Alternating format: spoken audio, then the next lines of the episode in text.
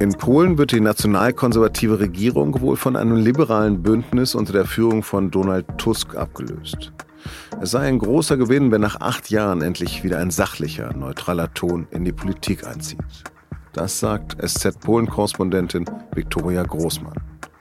Mit ihr habe ich für Auf den Punkt gesprochen, den Nachrichtenpodcast der Süddeutschen Zeitung. Am Mikro ist Lars Langenau. Herzlich willkommen. Fast zwei Drittel der etwa 29 Millionen Wahlberechtigten haben am Sonntag in Polen ihre Stimme abgegeben. Das ist die höchste Wahlbeteiligung seit dem Ende des Sozialismus 1989. Mit dem seit Dienstagvormittag vorliegenden Endergebnis wird es in Warschau sehr wahrscheinlich zu einem Machtwechsel kommen. Die bislang oppositionelle liberal-konservative Bürgerkoalition KO landet mit fast 31 Prozent auf Platz zwei. Die KO wird geführt von Donald Tusk. Der war schon mal Ministerpräsident in Polen und auch schon mal EU-Ratspräsident. Sein Bündnis liegt zwar noch auf dem zweiten Platz, aber es könnte trotzdem mit zwei kleineren Oppositionsparteien für eine Regierungskoalition reichen. Zur stärksten Partei ist die bisher regierende PIS mit mehr als 35 Prozent der Stimmen geworden. Aber auch mit ihrem potenziellen Koalitionspartner, einer rechtsextremen Partei, kommt sie nicht auf die notwendige Mehrheit, um eine Regierung bilden zu können.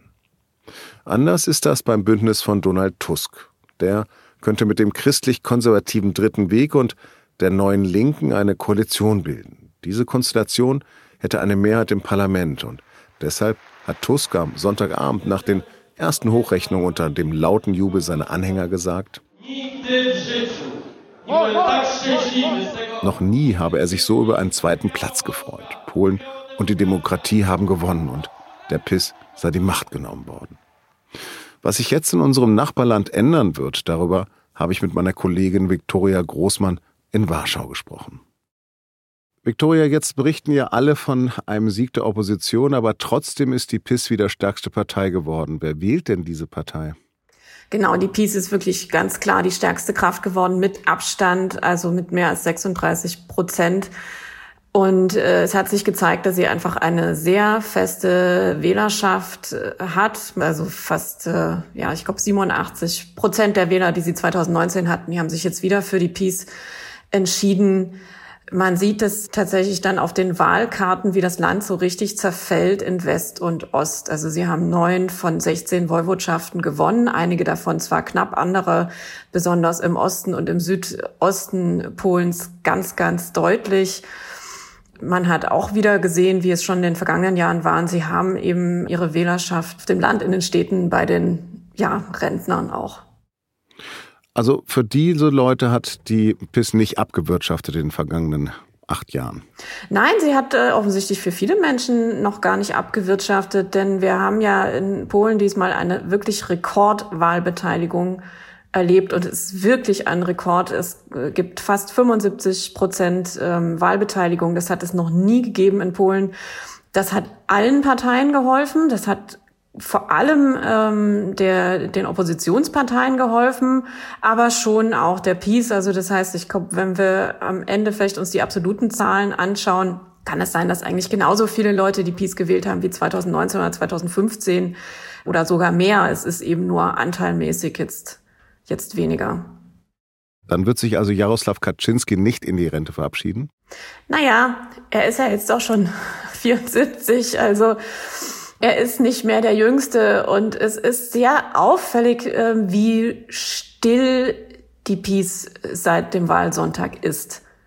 Also es dringt fast nichts nach außen, es wird nichts auf X gepostet, ähm, man weiß gar nicht so richtig, was jetzt bei denen eigentlich ähm, los ist, wie die das jetzt sehen.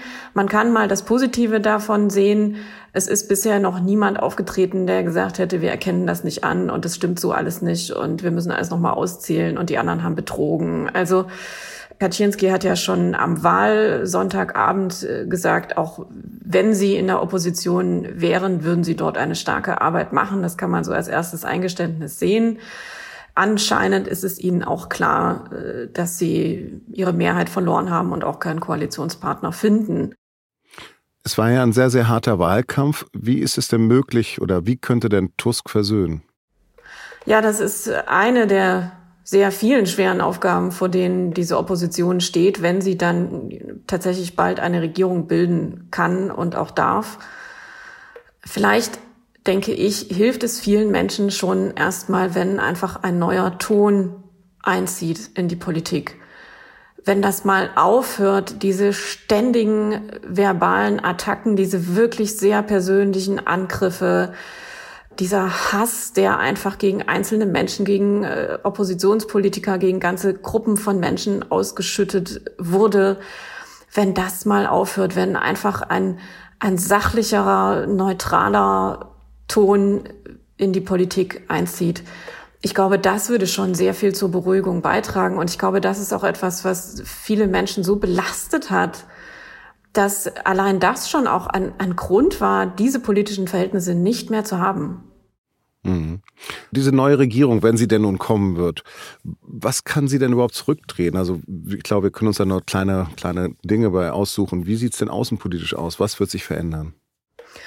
Also vielleicht ist diese Außenpolitik, wenn wir nur auf die Beziehungen schauen, eben wieder auf den Umgangston, vielleicht ist das fast die einfachste Aufgabe unter all den sehr schweren Aufgaben, dass man da einfach sagt, Leute, wir sind wieder da, wir sind ein Partner in der EU und in der NATO und so verhalten wir uns jetzt aber auch.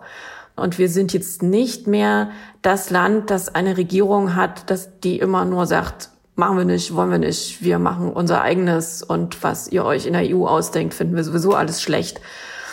Das wird sich möglicherweise in, in, in der Sache gar nicht so viel ändern. Es wird ähm, trotzdem einen, einen harten Kurs in der, in der Migration geben.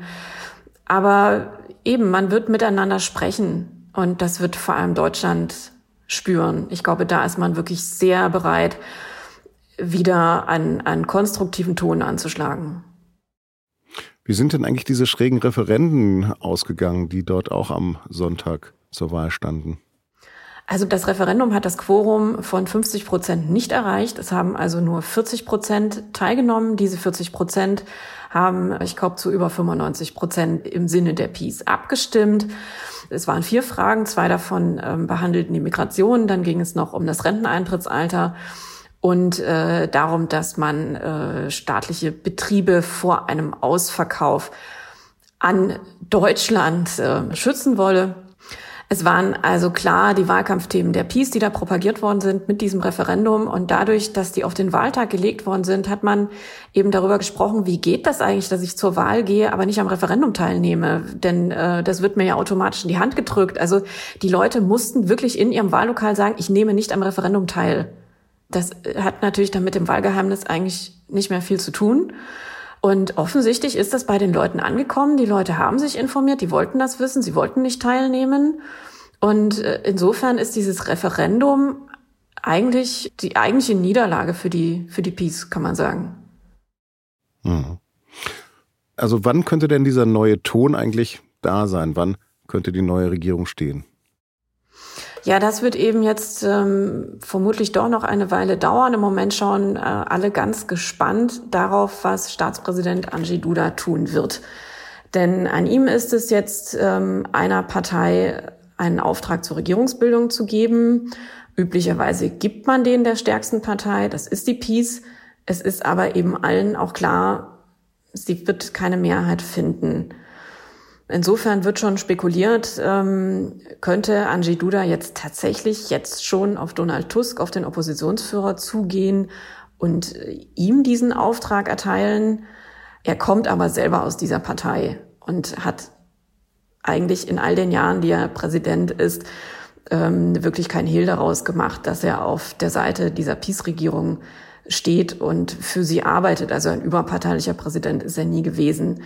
So, und wenn er nun der Peace den Auftrag erteilt, naja, dann haben die eben vier Wochen Zeit und dann können die was auch immer tun. Aber so wie es jetzt aussieht, ähm, wird ihnen, wird es ihnen einfach nicht gelingen, eine Mehrheit zu bilden. Und dann nach den vier Wochen, naja, dann ähm, ähm, wird er sich gezwungen sehen, den Auftrag jemand, den Regierungsbildungsauftrag jemand anderem zu geben. Und also wir rechnen im Moment damit, dass wir vielleicht im Dezember dann eine neue Regierung unter Donald Tusk haben könnten. Dauert also noch ein bisschen. Herr, herzlichen Dank für deine Expertise. Vielen Dank. Kanzler Olaf Scholz ist am Dienstagnachmittag zu einem Solidaritätsbesuch in Israel eingetroffen. Der SPD-Politiker will dort mit Ministerpräsident Benjamin Netanyahu, Präsident Yitzhak Herzog und Angehörigen deutscher Geiseln der Hamas sprechen, die in den Gazastreifen verschleppt wurden.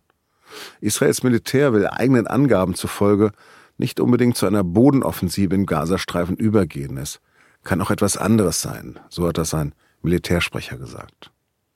Am Mittwoch wird auch US-Präsident Joe Biden in Israel erwartet. Im Anschluss reist er nach Amman zu einem Treffen mit den Staatsoberhäuptern von Jordanien, Ägypten und dem Palästinenserpräsident Mahmoud Abbas.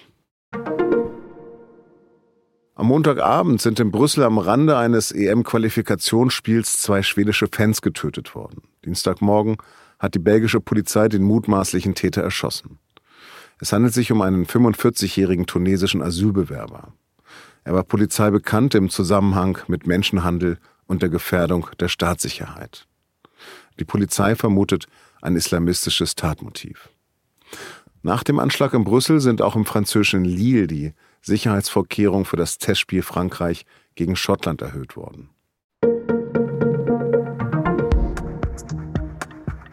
Dienstagnachmittag ist die 75. Frankfurter Buchmesse eröffnet worden. Gastland ist Slowenien. Aber das weltweit größte Branchentreffen von Autoren, Verlagen und Lesepublikum wird vom Krieg im Nahen Osten überschattet.